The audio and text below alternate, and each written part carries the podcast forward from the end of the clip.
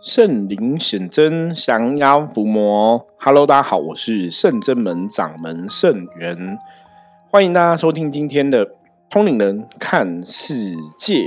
好的，我们首先来看一下哈，今天大环境的负面能量状况如何？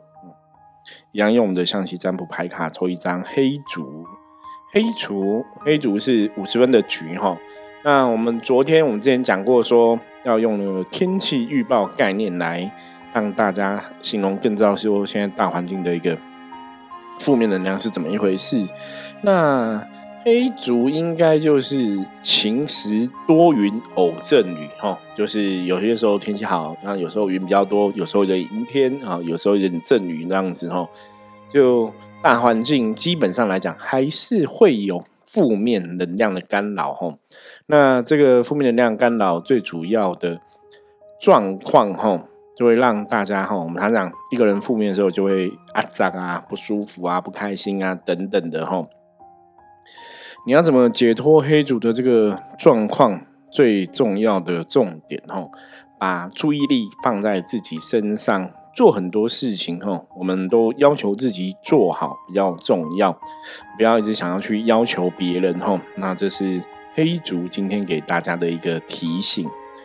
好，我们今天想来跟大家聊聊哈。那么昨天上一节节目提到，我说我这阵子嗯举行了很多北斗星君哈呃七星本命灯的法会哈，起建了很多法坛，让帮大家求这个本命元成光彩哈。好，那北斗星君哈为什么可以做一个七星本命法坛？他的故事是怎么样？哦，我想来跟大家分享一下。在最早的哈《搜神记》里面，曾经有记载哈，他北斗星君跟南斗星君增添凡人寿命的一个故事哦。他说有一个年轻人哈，这个叫管路哈。那管路是何何许人也哈？这个路不是那个，不是说。嗯，因为大家用听的，然后不知道路，我会我很怕大家说管路，哎，这个人是在管路的工作吗？不是，不是哦，他管是那个一样哦，就是管东西的管哦。那个路是一个车一个个哦，这个念路哈。那管路是谁？管路是何许人也哈？管路不是在做管路的工作哈？管路是一个也算是一个很厉害的人哦，奇人这样子哦。那为什么说他是奇人？相传呢，管路小时候很喜欢做一件事情。我觉得这个事情刚好我们今天讲北斗星君哦就有相关。那讲到这个，大家会想到什么事情吗？对他喜欢看星星，你知道吗？我之前跟学生弟弟在分享，我说有些时候啊，我们在讨论一些古人的学术哈，你必须要站在古人的位置。你要用古人的脑袋，用古人的思维去思考，为什么他会这样子想？为什么他这样想的？逻辑是什么？理论是什么？哈，像我们讲说，以前的小朋友没有没有什么手机啊，没有三 C 啊，没有 iPad 这些东西，你知道，也没有电脑，所以以前小朋友甚至大人其实都是这样子。晚上的娱乐，哈，以以前古时候晚上娱乐，大人就是传宗接代嘛。对不对？你晚上可能大人就在传宗接代，忙忙男女之间的事情哦。那小孩在干嘛？看星星。那管路小时候就很喜欢看星星哦。那他看星星哦，他如果看到这个星星，哎，不知道这个星星在干嘛，他就有时候都会去问别人哦。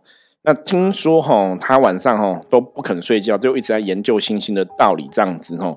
那星星，那父母当然就怕说，哎，小孩子如果晚上都不睡，这样子会可能长不高哈。像我自己也是为人父母嘛，小朋友你睡眠不足，你都怕小朋友没办法长大，没办法健康嘛哈。那相传父母就哦要禁止他哈，禁止他看星星。那管路他被禁止了，他还是不肯睡觉哈。他说：“吼，他跟父母讲说，我虽然年纪很小，吼，可是我喜欢看这个天文，吼。那原因是什么？因为你看哦，像那一一般我们讲公鸡有没有？天亮的时候，公鸡知道天要亮，公鸡就会啼叫嘛。他说，连公鸡，吼，连这种，吼，公鸡都知道天时，吼，都知道天要亮了，何况是我们人类，吼。换句话说，哦，就是动物都比我们了解这个日月星辰的道理，我们人类不了解，好像。”有点不太对哈，那他常常也会在地上哈画日月星辰哈，跟人家在聊很多东西这样子。所以小时候大家都觉得，哎，这个家家伙哈，这个小朋友可能是神童，你知道吗？因为他懂很多哈。因为听说他十五岁的时候就会跟太守哈，南元郡的太守哈。呃，就请他喝酒，跟他辩论五行鬼神之事哈。那大家也都讲不赢他，就对了哈。那长大以后哈，因为他喜欢天文这些东西嘛，他就钻研天文地理。那你一定古时候钻研天文地理，多少还是回到易经的理论哈。所以他也精通周易啊、占卜啊、风水堪舆等等的哈。所以他等于是一个占卜的一个哈大大人物就对了哈。那相传然后相传这个管路哈长得不好看哦，不够帅哈，容貌很丑这样子。然后可是他做人是很自在的哈，不是说哦我我要中规中矩，我穿着打扮要非常的有一个威严哈。他并没有这样的一个个性在，然后又喜欢喝酒哈。所以在古时候哈。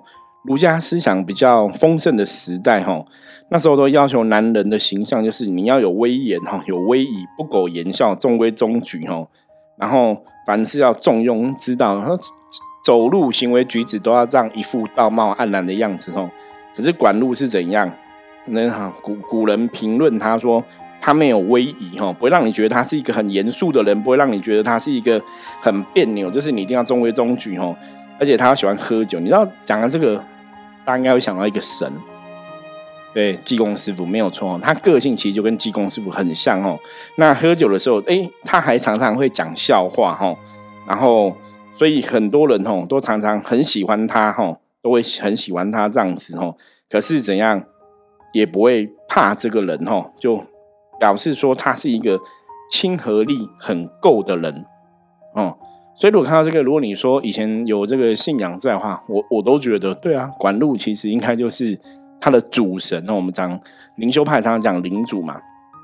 你如果从他这个性格来看，百分之九十以上，我们应该可以确定他应该跟济公师傅很有缘，因为也喜欢喝酒啊，然后然后也是喝酒都会讲笑话哈，大家很喜欢他，很亲切啊，然后也不让人家觉得他有一个。很严肃、很威严的一种感觉，而且反而是一个很亲近的人哈，所以大家都很喜欢他。好，那为什么要讲到管路呢？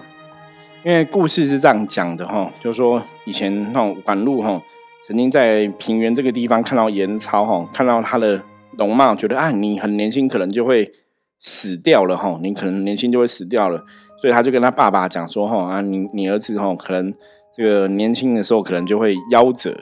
哦，那因为管路很会算命嘛，那他爸爸就请管路说，那那他怎么延续这个生命？哈，请你这个大人呢，可以帮忙一下哈，帮忙这个小孩子续命或是延命哈，因为你父母一定都不会希望小孩子是很早就离开嘛。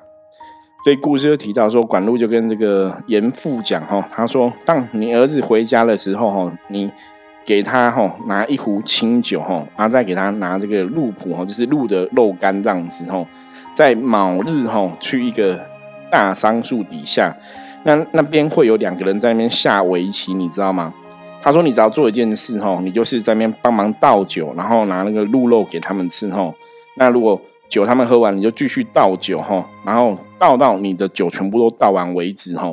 那如果有人问说你是谁，为什么要这样做哈？你你要跟你儿子讲说，你就是拜拜这两个人哈，什么都不要讲话，就是拜他们就对了。”好，那时候，所以呢，后来哈，这个人就真的听管路所言，就去哈，哎，果然看到两个人在下棋哈，他就把这个鹿肉放着给他们吃，然后帮他们倒酒哈。那两个人都爱都爱下棋嘛，就看有人倒酒，就喝着喝着哈，然后也问他说哈，哦，忽然北边坐的一个人就问这个人说，哎，你怎么在这边哈？那他也没讲话，他就拜他哈，然后。南边的人就讲哈，那也在下棋的南边这个人就讲说，他说我们已经哈喝人家的酒了，吃人家的肉了哈，做人不能这样子哈，没有没有一个情义哈，这有点像是以我们现在人常常讲嘛，吃人有没有？吃人嘴软，对不对？拿人手短哈，所以他们已经吃了东西了哈。那北方做这个人就讲说，可是文书已定哈，那南边。做的人哈，他就说：“那我借文书看一下哈。”然后就发现这个严超哈，他哦十九岁哈就会死掉了哈，就会死掉了哈。所以他就在十九上面哈，他就改那个字哦，就把它改成九十哈，就是让他可以活九多活九十年哈。那后来哈，管路就跟这个严父讲，他说哈。他说：“这个神明真的帮了你的小孩了哈，可以恭喜小孩可以增寿哈。”他说：“北边坐的人就是北斗哈，南边坐的人就是南斗哈，所以是北斗星君跟南斗星君两个人在下棋哈。那南斗助生，北斗助死，这是道教哈，一般传统会这样子讲哈。他说：凡人受台阶从南斗过北斗哈，可是所有祈求皆向北斗哈，什么意思哈？”在道教信仰里面，哈，基本上是哈，因为我们刚刚讲哈，我们来想象一下北斗星君、南斗星君是怎么出现的哈。因为古时候人，我们刚刚前面讲到说，古时候人都是在看星星嘛，所以你看以前的电视剧哈，大家应该有有印象，以前皇帝驾崩了，有没有？好，皇上死掉了，皇帝驾崩了，那个就会演说紫微星啊，往坠落哈。你就会知道皇帝驾崩哈，那的确哈，你在命理的这个系统里面，不管是西方哈在讲星座哈，在讲星盘，或是东方哈以前在讲紫微斗数、八字哈这种理论，哦，星星跟我们人类到底有什么关系？那当然从一般道教的理理解来讲哈，我们讲道教讲说人生就是小宇宙嘛哈，我们处在的环境。这个世界是一个大宇宙，人生是小宇宙，所以人的身心灵、人的能量，基本上这个跟大道的世界，它是有一些对应存在的。那如果我们讲星星的话，其实要从一个能量法则来讲，哈，我我觉得我从我的角度试着解读一下，哈，看这样大家是不是可以听得懂，哈。我们知道，就是星星的理论啊，像西方在看星盘的时候，在看星座的时候，他就是去抓出你出生的那个时刻，天上的星星是怎么分布的。那因为每个星星哈，我们讲过万物皆有灵嘛，每个物品、每个星星基本上都有它的一个能量象征，所以你出生的这一刻，天上的星星能量的强弱，它就可以来对应你的一个。生命的状况哈，所以这是在观星术里面来讲，为什么星星跟人会有对应哈？可以从星星的能量高低去论述这些东西哦。理论上是有它的一个道理的。那当然，星星这个东西，你衍生到后来，像一般我们讲的太岁嘛哈，大家逢年过哈，每一年都有所谓的太岁星君嘛哈。太岁就是哎，太岁这一颗星，今年是哪一颗？它跟你的能量哦是合的还是冲的哈？它也是从这个星星的能量跟我们人生的能量互动去来阐述哈，所以以前北方的星星哦，大家看星星都知道看什么北极星，对不对？天空最大最亮的那一颗北极星，那你沿着北极星，听说哈就可以找到北斗七星。那从另外一个逻辑来讲哈，你要怎么找北极星？你知道吗？你其实要看北斗七星那个勺子哈，就是相传就是。北斗七星前面两颗星哈啊，它就连接哈那个线延伸出去，就会看到北极星哦。所以古时候北斗七星、北极星，这是一个哈北斗七星哈，是一个很重要的指引方向的一个一个一个路径哈，就是指引方向的一个象征就对了哈。那一直到呃，我们讲说《三国演义》里面哈，孔明哈，孔明用这个北斗七星七星灯续命哈，所以在坊坊间哈，民间就有传统，就是就延续出来这个传统，说哦，北斗七星它就是对应哈我们人的生命哈，一般像我们讲人有三魂七魄嘛哈。那这个七北斗七星哦，北斗七星君哦，北斗七星，它基本上就对应我们人的哈身体的七个孔。嗯，我们眼睛两个洞嘛，鼻子两个洞，对不对？嘴巴一个洞哈，耳朵两个洞，一二三四五六七，这样头的部分是不是有七个洞，对不对？那我们还有排泄的器官嘛，哈，下面排泄的器官，嗯，小便大便各一个。器官，对不对？所以总共是九个洞哦，这就是人生九窍哦。九窍基本上来讲，七个是看得到的，所以叫显出来的哈，就是北斗七星的象征。然后第八、第九，你在下半部我们看不到的隐晦的哈，所以这是甚至我们讲北斗九皇哈，九皇的一个信仰说法，跟北斗七星的说法，就是表示说它的能量跟我们人生能量基本上有它这样一个关联哈。那我们就是先，今天我觉得抱比较轻松态度，就你都听过，大概知道说哦，原来北斗七星跟我们是有关系的，它的能量象征人的一个七孔哈，这是有一个对应。所以以前诸葛孔明才用这个七星续命灯哈，七星本命灯哈，它才有这个道理。包括现在你看，现在我们我们现在又快要过年了嘛，那过年很多庙都会走这个什么七星桥，对不对哈？七星桥就是在望你的。这个身上的本命元辰哦，在你我兴旺你的这个元辰光彩哦，那人的元辰光彩，自然运势就会好，自然身体就会健康哦，很多事情就会吉祥平安。啊，所以道教有一个说法是哦，刚刚讲一般哈，这个传统的看法哦，宗教的看法是，一个人要出生哦，他要先去那个南斗那边，南斗星就会帮他登记哦。所以你必须有南斗星君的加持的这个能量，你才有办法出生。所以出生这个事情是南斗星君在管的哈。可是这是延续到北斗，那南斗助生，北斗助死哈。因为讲南斗、北斗助人的魂跟魄哈，人的魂魄哈是跟南斗跟北斗是有一个关联存在的哈。好，所以人的我们生出来是北南斗在安排，可是你看我们现在活在人类世界。你已经都生出来了嘛，所以你现在重点是什么？什么时间要死掉？什么时间要离开这个世界？对不对？所以如果死掉的，我们生命终结的时间可以往后延的话，这就是延寿嘛。所以延寿的重点的神是谁？大家知道吗？是北斗哈。那像刚刚讲经书上也是这样写嘛。凡人要求什么消灾祈福解厄等等等等，你要求东西都是要找北斗星君哈。所以延伸哈。延长生命，哈，延长寿命，哈，里面来讲的话，最重要就是北斗星君的一个象征，哈。好，这是跟大家简单，哈啊，分享一下北斗星君跟南斗星君的一个道理，哈。那早期啊，其实呃，我参加过一个道学原型的课程，哈。那这个课程就有讲到说，一般传统的道教在做消灾解厄哈，有一些经典都会念到。那跟各位也分享过很多次嘛。我说我是一个比较理性的人哈，通常人家这样讲说，我我通常会做了，就是我在接触这些，我们不要讲说呃宗教研究，就是说我在接触这些宗教的状况的时候，我通常都会是自己先体验看看。就是你既然到时候道教要消灾延寿啊，消灾解厄哈，哪些经典要念哦，我们就念念看哦。那一样啊，我当我们真的去执行这样子，哎，你要消灾解厄是要念哪些经典？那你要祈福是念哪些经典？你这样子去使用它，我就发现，哎，好像真的有这个效果哈，是真的有用哈，所以就会形成我们后来圣人们在做消灾解厄祈福，我们有些经典是一定会念的哈。那当然。宗教上，甚至我们讲灵修派，消灾解厄祈福，大家有很多不同的做法嘛。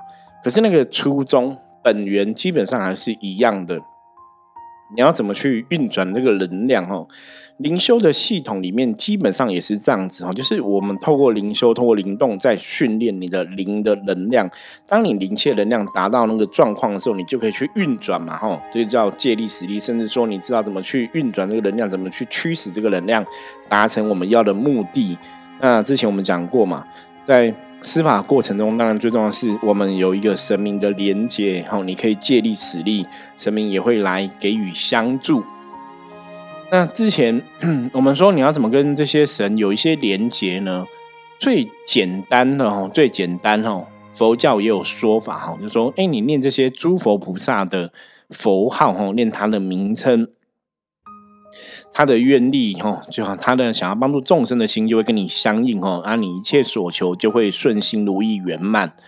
那后来我们自己圣真门的系统里面呢？曾经我们关圣帝君降价的时候啊，他也有说过哈，他说你只要相信他，然后你需要他帮忙的时候，你念他的名号，他也会来哈。那比方说关圣帝君的名号最简单就是念关圣帝君，关圣帝君，关圣帝君嘛吼。所以后来我跟一些朋友分享，我说其实，在道教的系统，或者说我们这种传统民间信仰系统里面，基本上来讲哦，很多事情你的确是可以跟神明讨论，或是参雄哦商量这样子哦。而且不是只有佛教在念佛号哦，道教也有圣号可以念哦，念这个圣号效果也是非常的有用哦。那早期道教念这个圣号哦，有很有名的一个神哦，我们因我忘记我们特别讲过他哦，他就是那个太乙救苦天尊。因为在太乙救苦天尊他的信仰，他信奉的这个经典里面哦，他也写到哦，就太乙救苦天尊也是寻声救苦，有求必应哦。当你需要他帮忙的时候，你喊他的名字，他就会来哦。所以道教的神哦，很多时候你的确是可以这样做吼，就是去念这个神的名号吼，祈求这个神明的帮忙。所以像我们在圣人们，你要跟这些神做连结，比较简单的就是去念神的名号吼，神的圣号吼。那当然你要做一个更强的话，之前我们讲过嘛，道教是以祷告。祷告来形容这个神的德性，祷告来形容这个神的愿力哦。所以你看很多道教的经典前面都会有这个祷告哈，自心归命礼哈，看是什么什么谁的哪个神的祷告哈。所以你念祷告也可以跟这个神有所连结，或者你念他圣号也可以。那当然念他经典哈，啊，力量有时候为什么会更大？因为经典就是一个说法的现场哈，一个说法的现场。所以你在念经典的时候，你一直在跟这样的一个神的能量做很强的。连接哦，你等于在说法现场听这些哦神明在讲道理，所以那也会加强你人的意念。所以这时候我们又要绕回来了哈。我说一个法术哈，我们以前讲过，在施法的时候，你有神通法力，你在施法的时候，最重要关关键是什么？关键是施法者，你相信你施的法会成吗？就你的意念，你的念力，那个才是一个法术的关键哦。